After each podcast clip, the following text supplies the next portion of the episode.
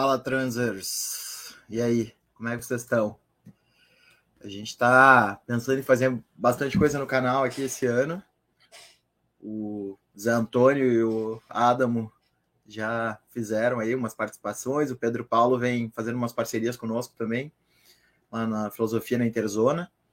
E, e bom, eu não pretendia, por enquanto, né, fazer nada. Estou cheio de trabalho e, e ainda não entrei em férias mas a vontade de falar sobre o que aconteceu ontem é, é grande e, enfim, né, resolvi bater esse papo aqui com vocês.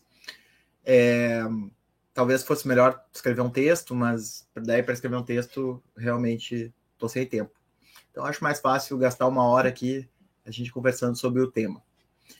Bom, eu queria falar com vocês hoje sobre, obviamente, o que aconteceu ontem, né? Nosso Capitólio, que é uma coisa bizarra que tem acontecido, porque não porque não fosse previsto, mas justamente porque era previsto, né? Quer dizer, todos nós ficamos uh, há muitos anos esperando, né? Esse momento em que algo do gênero aconteceria, não só na diplomação do Lula, não só na posse, mas já desde de anos anteriores naquela fatídica data do 7 de setembro, né, que o Bolsonaro sempre utilizou como uma forma de energizar e mobilizar sua base fascista uh, a partir de, de jargões e, e, e memes autoritários.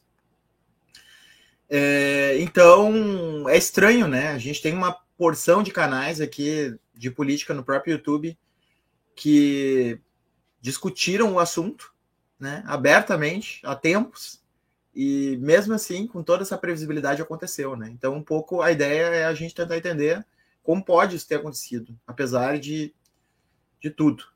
Né? É, primeiro, sim, eu queria. Aí eu fiz uma pauta, até botei no ar a pauta, né? Para eu não me perder e, enfim, a gente seguir algo assim mais organizado na fala. Primeiro, eu queria falar se, se esse evento eh, mostra que o bolsonarismo ainda está forte, apesar de ter perdido as eleições. Né? E aí eu acho que a gente tem uma questão importante porque o Bolsonaro fez 49% dos votos, né? Isso é muita coisa. 49, 48, não me lembro agora, mas a diferença foi mínima para o Lula. Né? Isso significaria que o bolsonarismo continua, o bolsonarismo, é isso que eu chamei ali de bolsonarismo ideológico, né? que na verdade já é em si uma convergência de diversas perspectivas, né? Uma perspectiva fundamentalista cristã, uma perspectiva armamentista, uma perspectiva militarista, uma perspectiva reacionária, é, etc. e tal, né? Uh, esse, essa convergência, esse cruzamento de múltiplas perspectivas que a gente chama de bolsonarismo uh, ainda está forte, né? E os atos de ontem representam isso então a minha resposta é em parte sim, em parte não.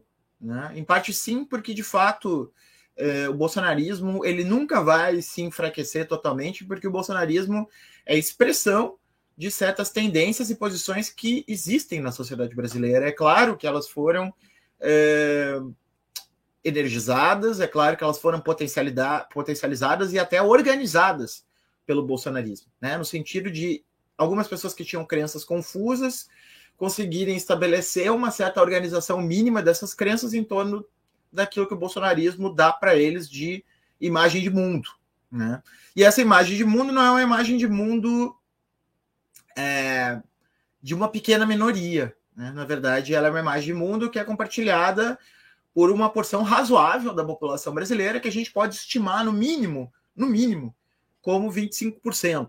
Né? E por 20, e, e, o que, que eu tomo como parâmetro para pensar isso como um quarto da população brasileira, no mínimo, é o fato de que, mesmo no seu degrau mais baixo de aprovação, né, o Bolsonaro, com a pandemia matando pessoas e ele seguindo com o seu discurso genocida, né, de imunidade de rebanho, é, via negacionismo, é, mesmo nessas circunstâncias, Bolsonaro permaneceu com 20% da população fiel a ele. Portanto, a gente pode dizer que esse é um núcleo duro, né? Por mais que as pessoas queiram dizer que é 10, 12, 15%, eu acho que é maior esse núcleo duro uh, do que essa estimativa. Né? Pode ser que as pessoas que realmente tenham né, crenças organizadas, de extrema direita, né, que sejam realmente neofascistas ou integralistas, né, ou neonazistas, é, é, ou ultra-reacionárias, né, a ponto de, de aderir ao discurso bolsonarista é, de uma maneira orgânica e muito organizada, argumentativa e tal, sejam um pouco menos.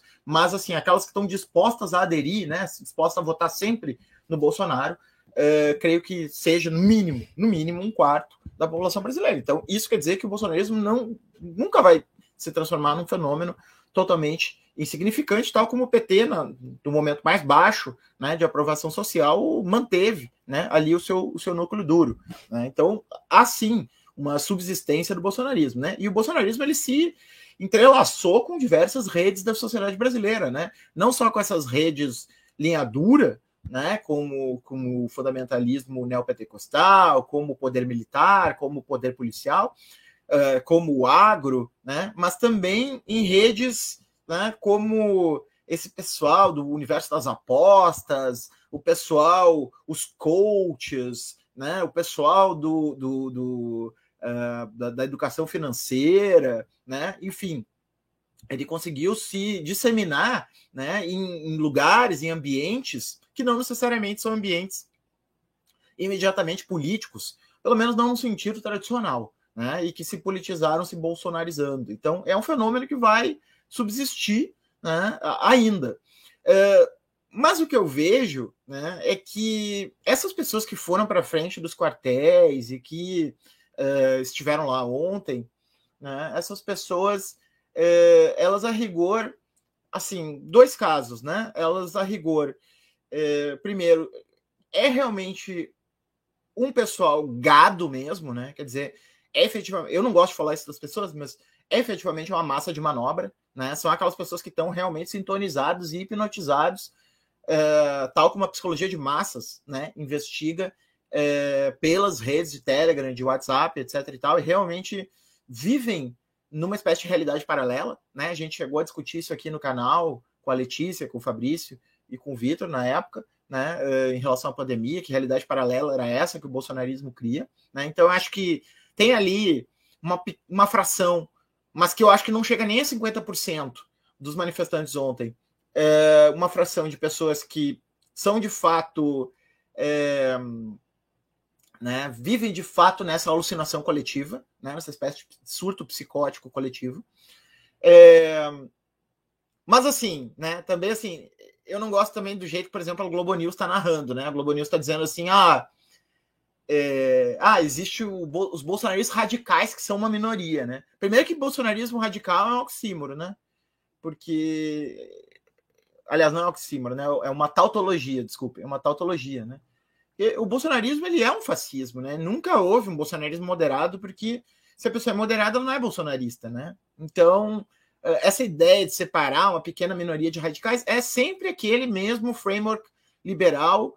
É, sempre aquela mesma estrutura de é, dizer que todo mundo é moderado, moderado, tem bom senso, né? Todo mundo defende uma certa ideia consensual e tem só os radicais de esquerda e de direita que ultrapassam as linhas, né? Então a gente tem que ter cuidado para não cair nessa cilada do, né, do dois ladismo ou do, do da, da, teoria da ferradura, enfim, dessas bobagens todas que, que são levantadas né, uh, uh, uh, subrepticiamente nos discursos mediáticos. Né? Mas eu acho que efetivamente as pessoas que foram lá por vontade participar, esse bolsonarismo assim orgânico, ideológico, ele, ele, ele não representa uma fração maior. Né? esse bolsonarismo ideológico residual ele vai ficar como né, um certo quadro valorativo da pessoa no dia a dia, uma posição política, mas não necessariamente ele teria levado a essa, né, esse levante é, fascista que aconteceu ontem. Parece mais que o levante de ontem tem a ver com uh, o que eu vou chamar aqui de bolsonarismo colonial, né? E o que eu quero falar, dizer com bolsonarismo colonial? É, eu quero dizer assim, é, a, a, estrutura do bolsonarismo é eminentemente a estrutura de um poder colonial, né? De um colonialismo interno. Né? Então, é, eu venho falando, venho insistindo, e, e isso, é, embora o Lula tenha falado isso também, né? Isso continua sendo minoritário, de que existe uma certa nazificação do, do Brasil, Né? E as pessoas ficam muito escandalizadas quando eu falo isso, porque acham que é um exagero, porque cadê os campos de concentração? Cadê o controle da propaganda via Goebbels? Cadê né, as várias coisas? Cadê os intelectuais nazistas e tal? Né? Só que o meu, minha resposta para isso é sempre a seguinte: de que uh, existe uh, na história do, do, da formação do nazismo, existe um ciclo ali de três décadas. Né? O nazismo não foi forjado, ou até mais, né? quatro décadas, se quiser. Uh, o nazismo não foi forjado de um dia para o outro, né? não foi de um dia para o outro que apareceu é, apareceram os campos de concentração. Os campos de concentração foi os, aconteceram nos estertores do nazismo, né? Já no final do processo todo, né? E se a gente acompanhar a narrativa, por exemplo, da Hannah Arendt na, nas origens do totalitarismo, ela vai colocar o imperialismo como primeiro, é, primeira fase do, do, desse movimento tendencial em direção ao totalitarismo, né? E, me parece que a gente está nessa primeira fase, né? Que a gente não está efetivamente uh, num nazismo enquanto um poder estatal. Talvez ele nunca mais aconteça da forma como aconteceu, até porque a forma como a mitologia uh, fascista hoje se expressa é contra o Estado e não, né, e não exatamente pelo Estado. Né? Mas uh, já o, o, durante o período imperialista, né, se formava assim o que a Hannah Arendt chamava de uma certa aliança entre a elite e a ralé né? E por ralé ela não estava falando dos pobres, né? Por ralé ela estava falando de uma espécie de lumpen elite, né? Uma pequena burguesia lumpen, né? Uh, uh, extremamente violenta, né? E, e, e, e inculta, né? Uh, ressentida, né? entre outras coisas, né? Então a, a, a Arendt ela descrevia como o poder colonial funcionava por meio da desumanização dos colonizados, obviamente, né? e a forja de uma certa estrutura que não era exatamente, que não era nem uma estrutura estatal, nem uma estrutura republicana, e sequer uma, uma, uma estrutura exatamente imperial, era uma espécie de é, era uma espécie de zona de ninguém, né? Onde nessa zona de ninguém é, alguns é, mais fortes ali com os poderes das armas, né? instituíam seu poder e estabeleciam ali né, um certo território seu onde eles tinham controle. Né, e ela vai chamar isso, então, é, de um controle da ralé. Né? E, e, onde que eu quero chegar com isso ao dizer que o Brasil está nessa primeira fase? O Brasil, a estrutura do poder bolsonarista é essa estrutura de um poder colonial. Né? É essa estrutura é, de um poder que se baseia é, na força pura e simples, né? numa estrutura informalizada, daí a ideia da milícia, né? daí a ideia do poder do agro no campo, né, com seus capangas e, e assim por diante, né, é, quer dizer, da milícia no urbano e do, do, do enfim, uh, desse poder rural, né, uh, de, de, de, de, força, uh, numa espécie de colonialismo interno, né, que é, evidentemente, né, um conceito já usado por muita gente, né, essa ideia de colonialismo interno, que é o que acontece com o Brasil, né, em relação ao Amazonas, uh, em relação à Amazônia, em relação uh, ao Centro-Oeste, né, toda essa coluna uh, oeste do Brasil, né, do sul até o, o norte, né, povoada né, por esse exército bolsonarista, né, proto-miliciano, e que é a, a, grande base de apoio do Bolsonaro, né? É, então, a, natureza do poder bolsonarista é a natureza de um poder uh, estritamente colonial. Né? E onde eu quero chegar com isso? Eu quero chegar na ideia seguinte: é, não é só que os, os, os que estão agora apoiando o Bolsonaro uh, são criminosos e, portanto, são pessoas que são radicais fora da lei, né? Essa ideia liberal assim de que não são exceções, são minorias, né? São radicais fora da lei. Não é exatamente isso. A questão é a seguinte: é, esse prolongamento do bolsonarismo é um prolongamento autointeressado, né? Ou seja, é um prolongamento de pessoas que não querem que coisas que vão aparecer e que aconteceram durante o período bolsonarista, por exemplo, garimpo ilegal, por exemplo, desmatamento, por exemplo, extração de madeira, por exemplo, é, é, tomada de terras indígenas, assassinato de lideranças ambientais indígenas, é, assassinato de militantes, é, etc. e tal, né? É, essas pessoas não querem é, contratos né, com, com, com, o setor público, corrupção generalizada, né, a própria utilização de produtos químicos e coisas que foram usadas nesse período que, que foram, foi feito vista grossa. Então, as pessoas não querem que apareça isso. Né? Então, elas estão esse prolongamento violento do bolsonarismo ele está menos ligado a uma a, uma certa, a um certo entusiasmo ideológico do que esse alto interesse concreto e pragmático das pessoas de que uh, não seja levantado né, o, o, tapete e a gente veja o que está ali embaixo. Né? Então, uh, é isso que faz com que, uh, de fato, as pessoas que estejam lá sejam mais é, é, assim, a gente olha os manifestantes, né? E a gente vê que o mais importante não são é, esses manifestantes, ou esses manifestantes eram terroristas. O que mais interessa, porque a gente olha ali e a gente vê que é, é, tudo bucha de canhão ali, né, gente? Acabou de sair agora é, aí o pessoal da, da, da, Globo News e tá no Twitter aí, o pessoal mostrando que teve pessoal que foi porque foi pago ônibus, refeição, etc e tal, né? Então, daqui a pouco é uma pessoa ali mais, mais, mais pobre é, que recebe ali uma proposta de ganhar 200, 300 reais para ir para Brasília e quebrar e se sente é, se dispõe a fazer isso porque está vivendo numa situação precária. Então, esses, sei lá, 300 que foram pegos lá, eles não são o mais importante. O mais importante é quem quem mandou eles para lá né? Porque é daí efetivamente que está saindo essa energia, né? Que é uma energia financeira, uh, que é uma energia comunicacional, que é uma energia, uh, enfim, né? É uma energia que, que, que sai desses lugares para desaguar uh, nessas manifestações violentas, nessas manifestações golpistas em frente aos quartéis, etc. e tal. Então, o que interessa aqui não é tanto esses buchos de canhão que foram pegos lá que estavam lá, os caras lá que foram cagar no, no Supremo. Claro, isso, isso, tudo é absurdo, todas as pessoas têm que responder, né? Uh, todas as pessoas são responsáveis, são golpistas. Né? Não tem nenhuma dúvida em relação à responsabilidade jurídica delas. Né? Agora, do ponto de vista político, interessa mais ir atrás de quem faz a roda girar.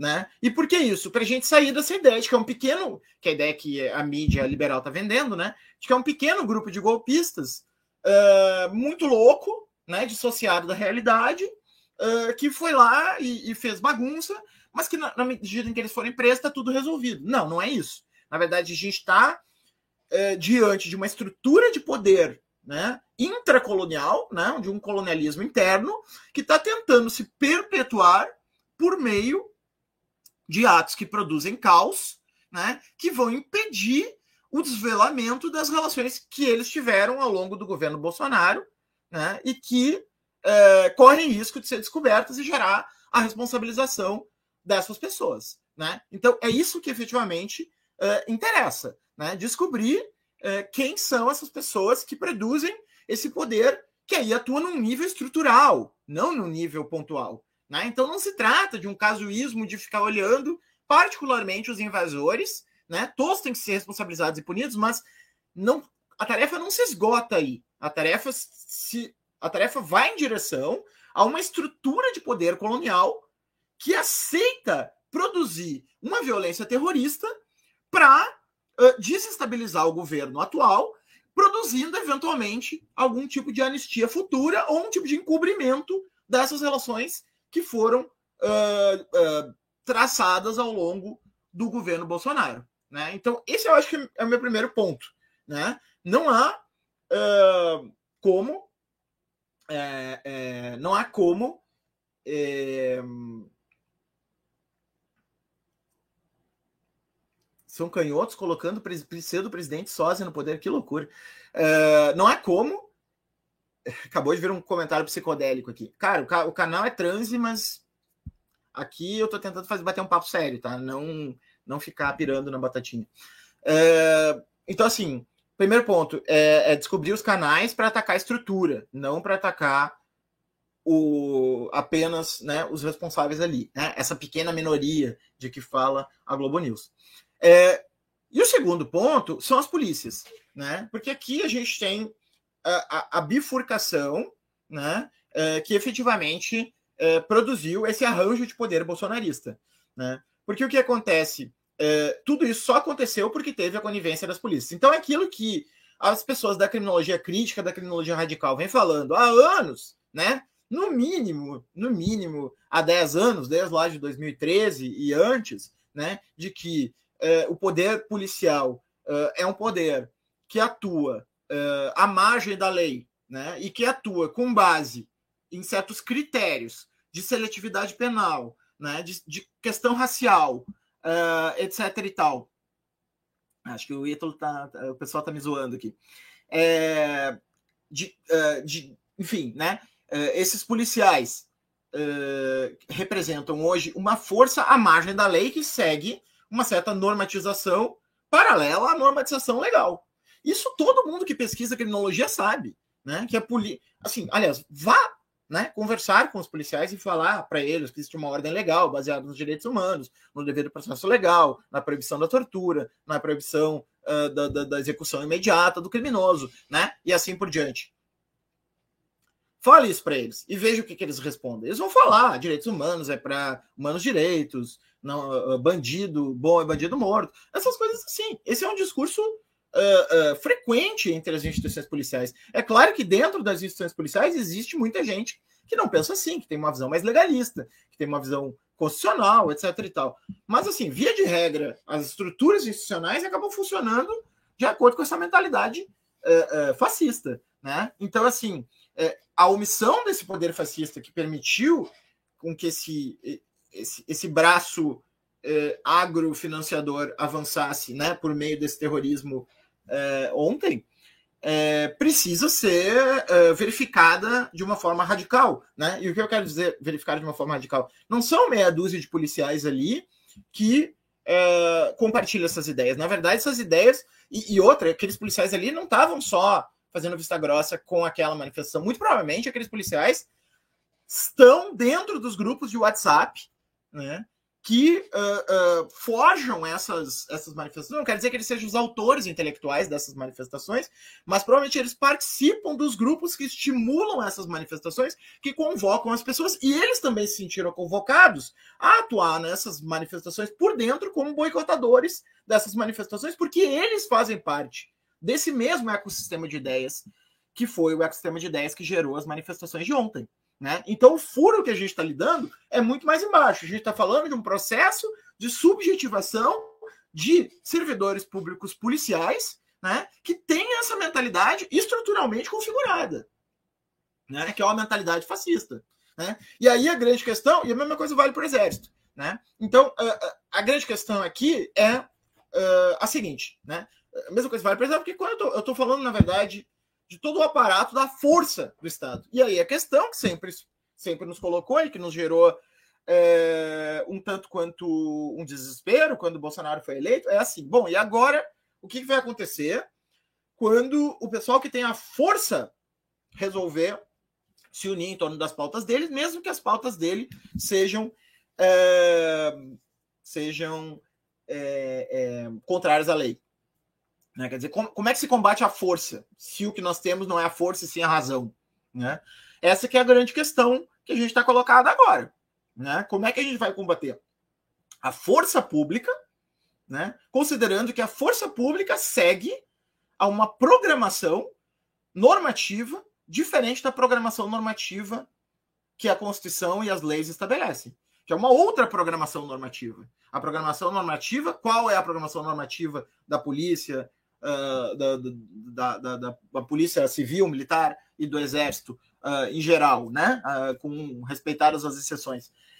É a programação normativa de quem tem o poder manda, né? No Brasil, né? e o poder é branco, patriarcal, heteronormativo, cisgênero, Uh, um, né, com poder econômico, rico, etc. E tal. Essa é a programação normativa que permite com que um Roberto Jefferson atire na Polícia Federal e fira um agente da Polícia Federal e não seja ferido, e um morador de favela, né, que está ali carregando um pedaço de pau, né, seja executado, né, uh, porque supostamente estaria carregando um fuzil, Né? Então, assim, é, isso está patente. Quer dizer, a, a mídia liberal ela fica com, com um certo mal-estar em relação a isso, porque ela tem que dizer assim: olha, nós estamos olhando claramente né, que isso está acontecendo, mas a gente não pode falar nesses termos. A gente tem que falar no sentido de que. É, no sentido de que é, são alguns agentes da polícia que diferem, etc. E tal. A gente tem que reafirmar as instituições. O problema é que as instituições estão é, permeadas, as instituições estão permeadas por dentro por essas ideias. Né? E, e, lidar com isso, então, vai envolver o quê? Né? Vai envolver o quê? Como, como que a gente pode fazer isso? Então, aqui eu queria chamar a atenção para uma coisa. Duas coisas. É, a, a, segunda é o José Múcio, mas primeiro eu vou falar é, outra coisa antes. Que é o seguinte: o Lula. É, o Lula, primeiro, ele vem dando nome, né? Ontem ele falou dos fascistas, dos nazistas, do, uh, do dos fascistas, dos nazistas, ele falou do agro, né? Ele falou dos financiadores, ele falou dos omissos, né? Então assim, uh, o, o, Lula ele vem, vem de certa maneira dando nome aos bois.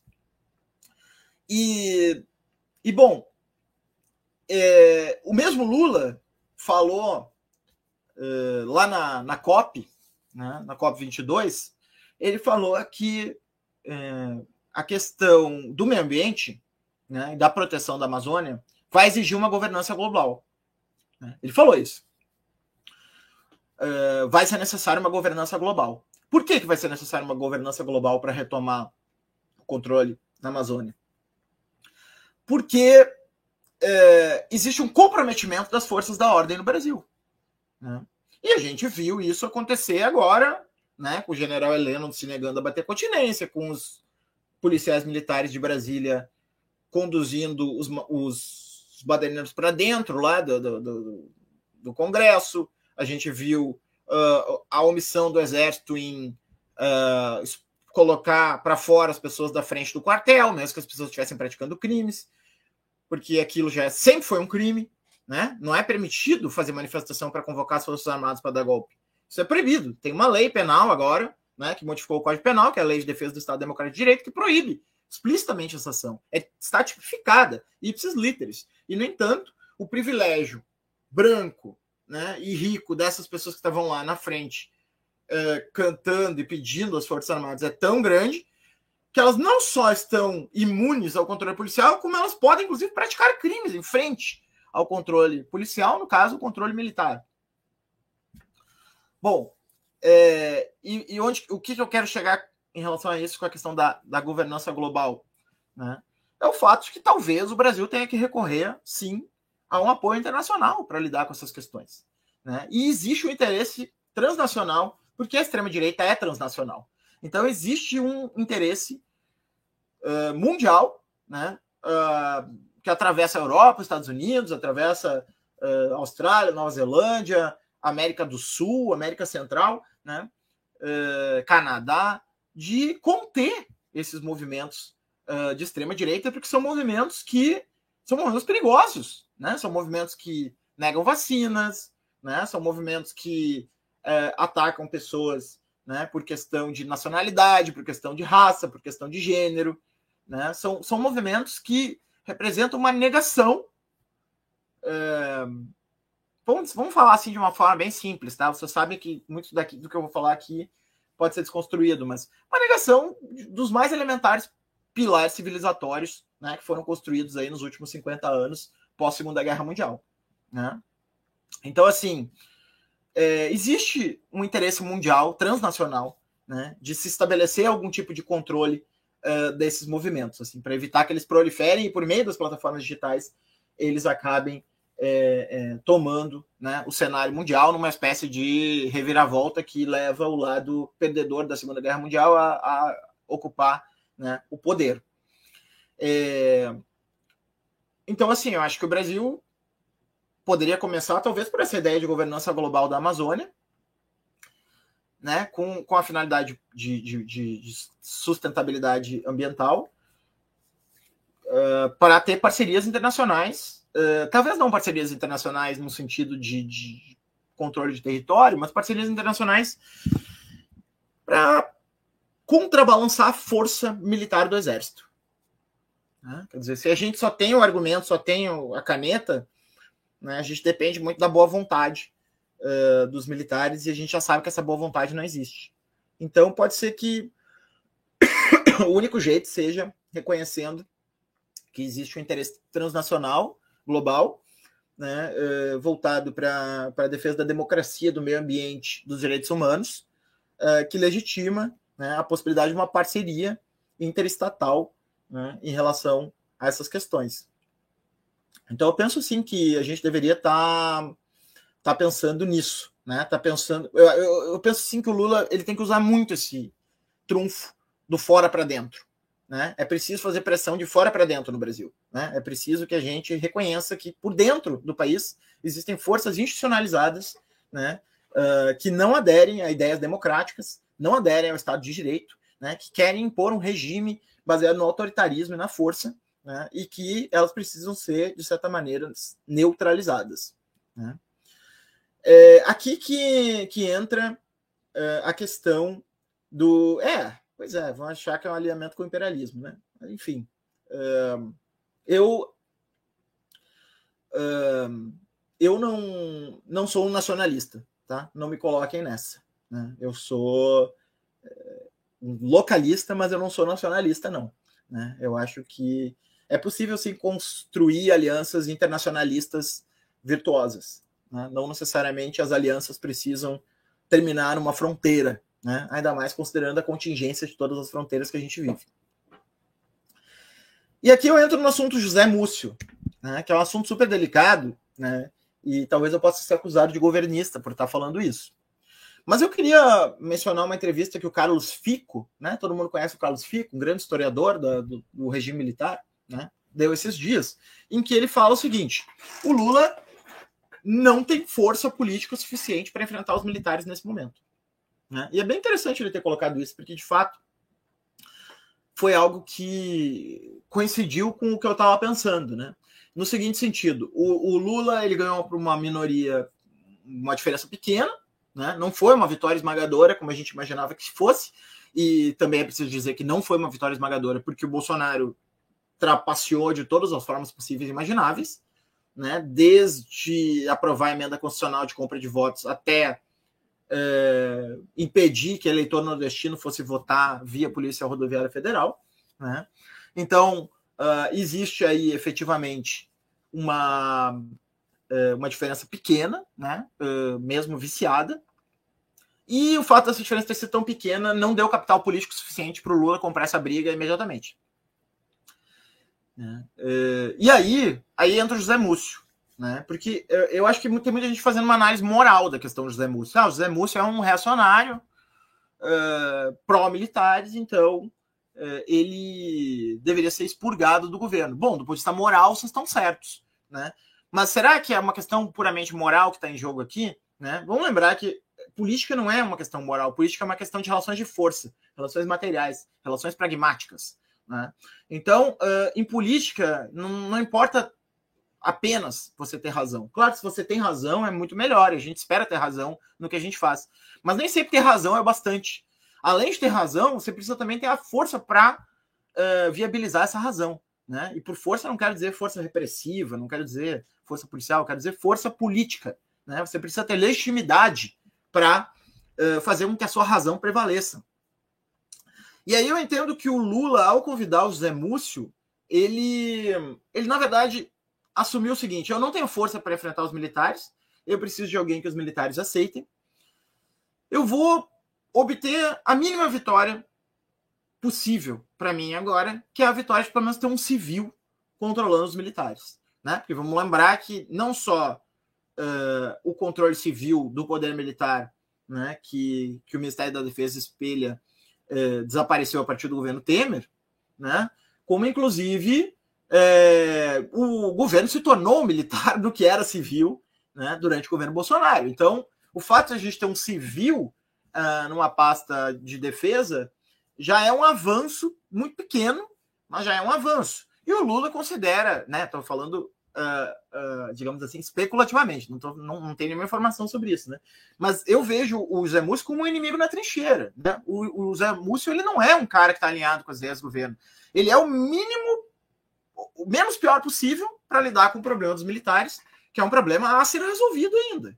Né? É um problema a ser resolvido ainda. O que eu quero dizer com a ser resolvido? As, a responsabilização dos militares pelo que fizeram durante o período uh, do, do governo Bolsonaro, né? Por exemplo, fabricar cloroquina, comprar Viagra, uh, enfim, né? As múltiplas coisas que foram feitas. É, mas é um problema a resolver ainda e eu coloco é, um inimigo um pouco mais confiável é, para estar tá aqui, mas ele é do time contrário. Né? Então aqui tem a ver com articulação de forças. Não tem a ver com, com uma decisão do Lula efetivamente considerar que o Zé Múcio é o melhor para o cargo. Né? E, e, bom, se só uma força pode contrapor outra força, né? Questão da política, só uma força pode contrapor outra força. Então a questão que eu colocaria aqui é a seguinte: é, a sociedade civil uh, é a única que pode derrubar o Zé Múcio para que uma, uma liderança mais progressista assuma o Ministério da Defesa. Né? Ou seja, é preciso que haja efetivamente uma força política para que o, o, exército seja controlado, o exército que é uma força uh, material, né, tem as armas, uh, para que o exército seja controlado, é necessário que haja uma força política de legitimidade muito intensa na sociedade civil que alicerce a decisão de colocar uma, uma liderança um pouco mais incisiva em, no controle dos militares. Né? Então, eu acho que isso não é tarefa para o Lula, eu acho que isso é tarefa para nós. Né? Claro, o Lula precisa depois nos ouvir, né? e, e vamos aí sim, aí vamos cobrá-lo. Né? Mas primeiro, para que o Lula possa abrir mão de uma liderança que tenha trânsito entre os militares e um contexto em que os militares sequer comparecem às, às cerimônias de transmissão de cargo e que a gente sabe né, que existe o suspeita que possam, inclusive, alguns deles estar envolvidos nas coisas que estão acontecendo, é, para que haja efetivamente a possibilidade desse enfrentamento, o Lula precisa do respaldo uh, político maior. Né? Ele precisa ter uh, uma base ainda maior. Não é só uma questão de, de, sabe, fazer ou não fazer. Né? Não é só uma questão de querer ou não querer. Não é só uma questão de vontade. É uma questão uh, de é, é, adesão, de legitimidade, né? de força. Nós precisamos mostrar força. então, aqui, né, brevemente, as, o, o que eu acho que deveria ser feito né? As pessoas que estavam lá no, no, Capitólio têm que ser punidas, né? que, tem que sofrer as sanções cabíveis.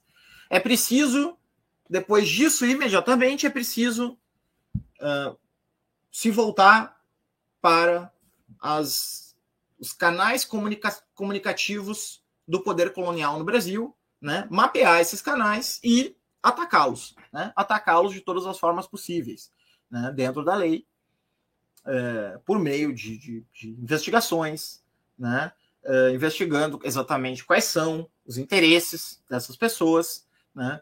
Porque uma coisa a gente pode ter bastante, é, bastante, é, uma hipótese bastante forte, né? É de que essas pessoas não não têm só adesão ideológica ao Bolsonaro, não são só as ideias, elas também trocam favores, né? Elas têm coisas ali que elas não querem que apareça.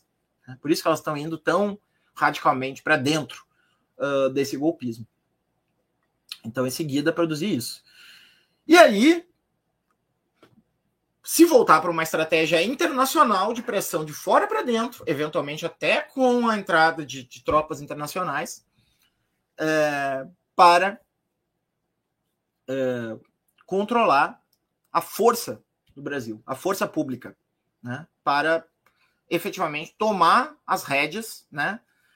É, que nada mais é do que o poder civil, hein, gente? Eu não estou falando aqui de nada revolucionário. Eu estou falando simplesmente da ordem constitucional ser colocada no seu devido lugar, né? De as coisas, de não ter ali é, é, as rodas e os pneus uh, em cima da carroceria do carro, né? Que as coisas efetivamente estejam nos seus devidos lugares de acordo com o que a lei e a Constituição estabelece. Né? Então, para que isso ocorra, é, ou vai haver uma pressão muito forte da sociedade civil brasileira, a tal ponto que as forças é, repressiva se intimidem né, e recuem, mas talvez mesmo isso não seja suficiente, porque também vai ser necessário investigar e também vai ser necessário ir para cima dessas pessoas, porque senão elas fazem só um recuo estratégico e voltam depois no contra-ataque. Né? Então é preciso desestabilizar isso. Né? Primeiro no exército, que é menor, e depois nas polícias. Né? Investigando quais são as redes que esses policiais estão circulando, né? o que, que esses policiais estão uh, uh, fazendo circular né? online, etc. e tal. É, o que, quais são os discursos que circulam entre eles, né? Para ver o que, que dá para fazer, se, se é, vai ser necessário abrir processos administrativos e, e produzir demissão a bem de serviço público, ou se uh, eles podem uh, passar por um processo de reciclagem né? e, e reconsiderar essas ideias deles. Né? Agora, o fato é o seguinte: a esquerda não assumiu o controle é, nem a esquerda nem a direita, né? Nem a, a, a direita na época ali do, do centro-direita, na época do Fernando Henrique Cardoso, é, ou mesmo do Temer, né? E nem a, a centro-esquerda na época do Lula e da Dilma conseguiram assumir as rédeas, né? E nem os governadores conseguem assumir as rédeas das forças de segurança. Elas funcionam como sistemas autônomos, né? Isso o Luiz Eduardo Soares escreve, né? Há séculos. O José Paulo Bisol dizia, né? Que esses poderes são poderes uh, descontrolados, né? São poderes sem, sem sindicabilidade, né? Sem accountability, né? Como se diz. Então, eles precisam ser trazidos para dentro do Estado, né? Para que se forme uh, uma hierarquia e o poder civil os controle, né? Por pior que tenha sido o caso nos Estados Unidos e, e, e, e é, em vários sentidos o que aconteceu nos Estados Unidos é pior que aqui, mas nesse sentido o que aconteceu aqui é pior que nos Estados Unidos, né? Uh, nos Estados Unidos é pior porque eles têm essas milícias de extrema direita no sul, supremacistas, ainda mais organizadas, ainda mais mobilizadas, né, e, e, e armadas. E só que aqui no Brasil uh, existe uma infiltração na força pública que é mais acentuada do que lá, né? Porque não vamos dizer também que lá a polícia também não seja uh, uh, faça vista grossa, né? Deixe correr. A gente sabe que muitas manifestações supremacistas nos Estados Unidos acontecem né, que se o Black Lives Matter fizesse é, um terço do que os supremacistas fazem, ia ter meia dúzia de mortos lá, né, enquanto que os supremacistas são intocáveis, né? Ninguém pode encostar num branco nos Estados Unidos, que isso geraria uma crise gigantesca. Então, é, retomar o controle, retomar não, né? Tomar o controle civil dessas instituições como a, como a Constituição estabelece é, usando inclusive uma estratégia de caráter internacional. Né? E essa estratégia de caráter internacional também envolveria é, uma, uma busca de um traçado é, via Tribunal Penal Internacional né, de uma responsabilização jurídico internacional do Bolsonaro. Né? E isso pode ser feito de uma maneira muito clara é, a partir do que o Bolsonaro fez na pandemia. Né? A professora Deise Ventura, já citei ela em entrevistas, vem é, apresentando aí o seu relatório, né, feito por ela e por outros profissionais, é, no sentido de que existiu deliberadamente a, a, política de imunidade de rebanho no Brasil, né, e ela que produziu um número de mortes muito acima daquele número habitual, né, e essa estratégia habitual, não, aquele, aquele número em média né, dos outros países do mundo, e, e esse número é, foi produzido a partir de uma espécie de darwinismo social, né, que era aquela ideia do Bolsonaro de que é, quem, não, quem é fraco, quem é deficiente, quem é velho, né, que morra, né, é, e os mais fortes sobrevivem. Né? Então existe possibilidade sim de responsabilizá-lo internacionalmente. Seria muito interessante né, para o Brasil, é, porque uh, geraria, então, a possibilidade de, de, de, a gente sair dessa discussão mais paroquial aqui, essa ideia de polarização, e ver que, de fato, uh, existe uma, um repúdio internacional a isso que está acontecendo no Brasil. Por fim, eu acho que é, a, a, longo prazo, né? Por longo prazo, eu quero dizer um ano, um ano e meio, né? É preciso, uh, depois de né, depois de mexido tudo isso nas forças da ordem, é preciso ter políticas de é, a palavra intervenção federal parece a questão jurídica, né? Mas é, uma intervenção política federal, né? Diretamente em focos específicos que estão produzindo células nazistas, células fascistas, células supremacistas e todo tipo de fundamentalismo no Brasil. Né? Eu acho que é preciso sim pensar em interferir nesses focos, tal como os Estados Unidos fizeram pela metade, né, em relação ao Sul, produzindo né, o fim do, do apartheid social, da segregação, mas não indo longe o suficiente. Né? Então é preciso, de fato, que esses bolsões fascistas no Brasil né, que estão muito marcados, por exemplo, aqui no sul, né, estão muito marcados no centro-oeste, no norte, é, no sudeste. Né, é preciso que esses bolsões fascistas passem por algum tipo de é, intervenção. Né? E por intervenção não quero dizer nada ilegal, né? tudo dentro da lei, mas que haja uma atenção específica né? Uh, em relação a esses lugares, né? Uh, fazendo investigação de quem está fazendo as coisas, né, responsabilizando juridicamente as coisas que acontecem, né, estabelecendo metas educacionais, eh, enfim, né, que haja uma política específica de desnazificação né, para uh, esses bolsões uh, de fascismo no Brasil, né? Esse Brasil profundo, que é uma expressão super problemática, né? Mas esse Brasil profundo no sentido de ser é, o profundo da engrenagem do poder colonial brasileiro né, das políticas de branqueamento, né, das ideias supremacistas e assim por diante. Né? Então eu acho que, que há uma necessidade de fato de uma política, e daí eu fico feliz que estejam nessas áreas é, gente como o Flávio Dino, Silvio Almeida, Aniele Franco,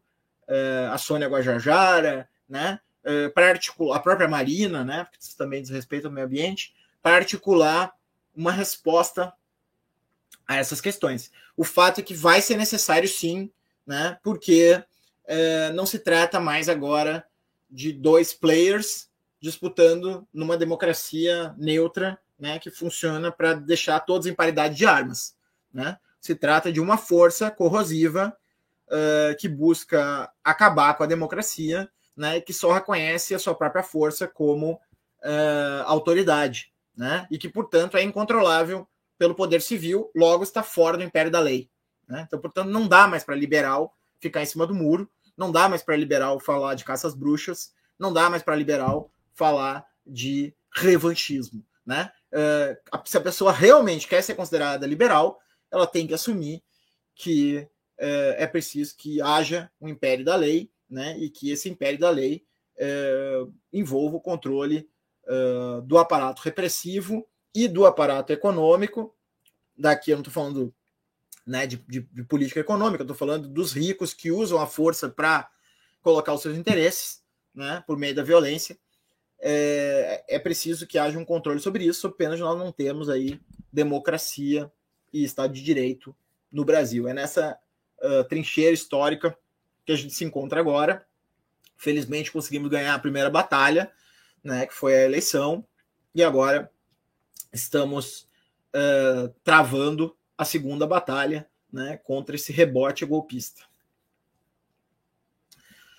Eu vou deixar 10 minutos aqui para a gente conversar. O Vinícius colocou, vou começar pela pergunta dele, a última, né? Como explicaria a ordem status quo para alguém bem leigo, um parente de direita, por exemplo? Estava pensando que explicar a ordem ajudaria muito a explicar o fascismo.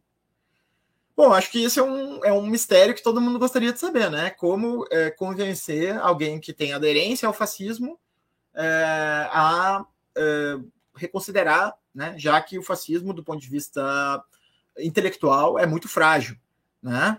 É, o Rômulo está falando aqui que o Bozo acabou de meter o atestado no seu. É, então, acredito que o mais a via mais simples de explicar é a via de mostrar que Uh, na verdade, não, o que está acontecendo não é uma ordem, né, no sentido de, de uma ordem regida pela lei, né, e sim uh, o, o, o, fortalecimento né, de focos de poder uh, que oligarquicamente querem controlar por meio da força o, o Brasil. Né? Então é a lógica da milícia, né? é a lógica do, do, do do, do ruralista e seus capangas, né? É essa lógica que é a lógica que é, o bolsonarismo traduz. Quer dizer, não é uma ordem legal, uh, não é uma ordem baseada na lei, e sim uma ordem baseada na violência, né? o estado de natureza. Por isso, talvez os bolsonaristas gritavam, claro, imitando o exército, mas gritavam lá, selva, selva, selva, porque o que eles enxergam é isso mesmo, é a selva, né? O que eles desejam é isso mesmo, é a selva, é a ordem é, né, do estado robesiano de natureza, cada um por si, o mais forte prevalece, guerra de todos contra todos, é assim que eles veem a realidade social, né? Então acho que eu tentaria desconstruir isso, mas também não sei se funciona, porque eu também tenho parentes de direita e não funciona com eles, então não tenho resposta para isso. O Romulo falou que o, o Bozo meteu atestado agora, né? É incrível como ele não mostra qualquer tipo de resiliência, né? Ele cai muito fácil, né? Ele é realmente ele tá longe daquele figurino do herói, né? Os caras trabalhavam até ele como Capitão América e tal, mas é engraçado o quanto ele é frágil assim, né? Quer dizer, diante de qualquer possibilidade de ter que responder, ele não reage como o Lula fez, né? Altivamente, não, você preso e tal. Podia até ser que o Lula passasse o resto da vida preso, né? morresse na prisão. É, mas o Lula foi, foi altivo, né? Foi altivo. Ele, de fato, comprou a aposta, né? Poderia não dar certo. Né? Não é que existiam forças históricas que queriam redimi-lo. Foi uma aposta. Ele fez e o Bolsonaro não tem a mesma dignidade, né? E, e acho muito sintomático, assim, dele enxergar que de fato existe uma vontade internacional né, de torná-lo uh, símbolo né, de, de coisas que são inaceitáveis hoje em dia nas democracias uh, do Ocidente, pelo menos, né? É, aqui ó, o Thiago fala. É, esse foi meu ponto, né, Thiago? O fato do bolsonarismo ser colado nessas forças de segurança não inviabiliza saídas institucionais, justamente esse é o problema, né? que, que a gente faz quando as pessoas que são aderentes às ideias são justamente as pessoas que têm a força, né? Como é que a gente enfrenta essas pessoas se quem tem a força é elas, né? Então, te tecnicamente, a gente precisaria de. Um, a gente precisaria de, de uma contra-força né, para fazer isso. Eu não acho que a gente tenha condições de ter é, uma contra-força num sentido de auto, autodefesa, né? Como diz a, uh, do Orlan, né, que eu estou lendo agora, né, no sentido de autodefesa. Eu acho que a gente tem como ter uma contraforça no sentido de uma pressão simbólica, né, realmente. Por isso que eu vou para a rua hoje às seis horas, né, protestar a favor da democracia, né, porque eu acho que é importante a gente deixar marcado uh, uma certa legitimação uh, para o Lula atualmente, né, uh, da executabilidade, né, para essas medidas. Você acha que esse discurso de infiltrados consegue segurar uma fatia de pessoas, uma espécie de ferramenta bolsonarista justificar seu apoio? Não. Acho que essa galera que está aqui está zoando, né? Talvez. Posso estar tá zoando mesmo, talvez seja uma galera só querendo avacalhar. Uh, talvez uh, possa ser uma galera que está sendo paga para fazer isso em todas as lives que estão rolando.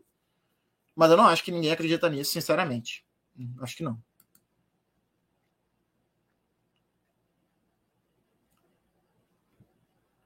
E aí tem gente falando de ucranização. A questão central reside nas Forças Armadas, sobretudo no Exército, sem se resolver esse sistema delirante que se tornaram as Forças Armadas. Estaremos apenas. Claro, né? não é possível que as Forças Armadas deem um curso de formação baseada, baseado no Olavo de Carvalho. Né? Então, é sim preciso uma intervenção. A questão é se o Lula tem força política para fazê-la. Né? Se ele tivesse sido eleito no primeiro turno, muito provavelmente teria. Né? Mas como a eleição foi apertada, eu acho que o José Múcio é um preço que a gente paga né, em função disso. E, e, sem querer menosprezar a nossa luta, porque nós lutamos todos, né? Do Lula ao ilustre desconhecido né, que compartilhou o WhatsApp para o seu tio. Todo mundo lutou para vencer essa força, né, que foi uma grande aliança de poder eh, pastoral, econômico, eh, policial, militar, miliciano, né, reacionário, poderes de todas as ordens, né, se uniram, produziram uma poderosa convergência, né, que só mesmo uma ação muito forte nossa foi capaz de derrubar, né, e, e a presença do Lula, né, que foi um grande atalho, né, porque muito provavelmente se não fosse o Lula, nós não teríamos ganho a eleição, né, o papel estratégico do Lula foi fundamental, como bem disse o Alckmin, na uh, cerimônia de posse. Né? Então, eu acho que, uh, apesar disso, não foi tão não foi tão grande a diferença quanto nós gostaríamos, e em função disso, o Múcio é uma espécie de fatura política que a gente está pagando. O Bruno Torturri está insistindo nisso, na questão das PMs, mencionou isso no BDF. Pois é, eu não assisti ainda o Boletim do Fim do Mundo, mas é um dos meus programas favoritos. E imagino que a gente convirja nisso.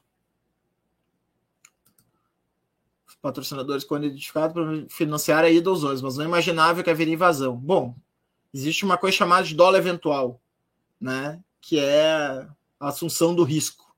Né? Então, naquele contexto, assumir essa possibilidade é assumir o risco de que isso aconteça, Fernando. Então, eu acho que eu acho que não vai haver nenhum tipo de boa vontade né, da parte do establishment jurídico, político, uh, em relação a essa pretensa ingenuidade né, desses patrocinadores. Né? Eu acho que vai existir sim um confronto entre elites agora. Né?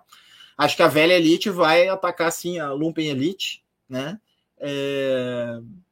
E bom, não estou falando em termos estritamente cronológicos, pode ser que as Lumpen Elite sejam compostas de gente que é muito velho do ponto de vista do poder econômico, mas nesse sentido que eu estou falando, né, de, dessa Lumpen Elite bolsonarista que se formou a partir do braço de um poder colonial eh, durante o governo, né, e que tem a confrontação de uma elite um pouco mais conservadora no sentido de manter um arranjo institucional, manter uma certa sobriedade, é, que é representada né, pelo Poder Judiciário, pelo Poder Legislativo e assim por diante, né? Porque eu tenho uma visão efetivamente de que é,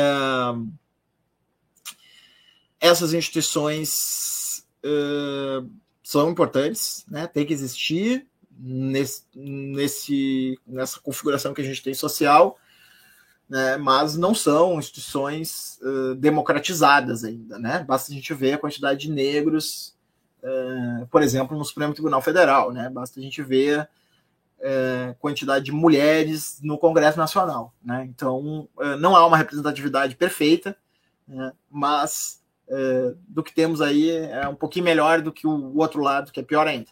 Né? Então é isso, gente. Chegando aí, 1h58. A previsão era uma hora mesmo, daqui a pouco eu, eu tô entrando em sala então, vamos ficando por aqui. E espero que tenha feito sentido o que eu falei. Uh, vocês não deixem de seguir o canal e acompanhar as coisas que a gente vai trabalhar aí ao longo do ano. Vai ter muita coisa legal de filosofia, de música, de cultura pop, de feminismo, antirracismo, é, enfim, né, essas coisas que a gente costuma trabalhar e também né, falar desses malditos fascistas também continuaremos falando o resto do ano, né? Porque parece que eles não vão embora tão cedo. Um abraço para todo mundo e até a próxima.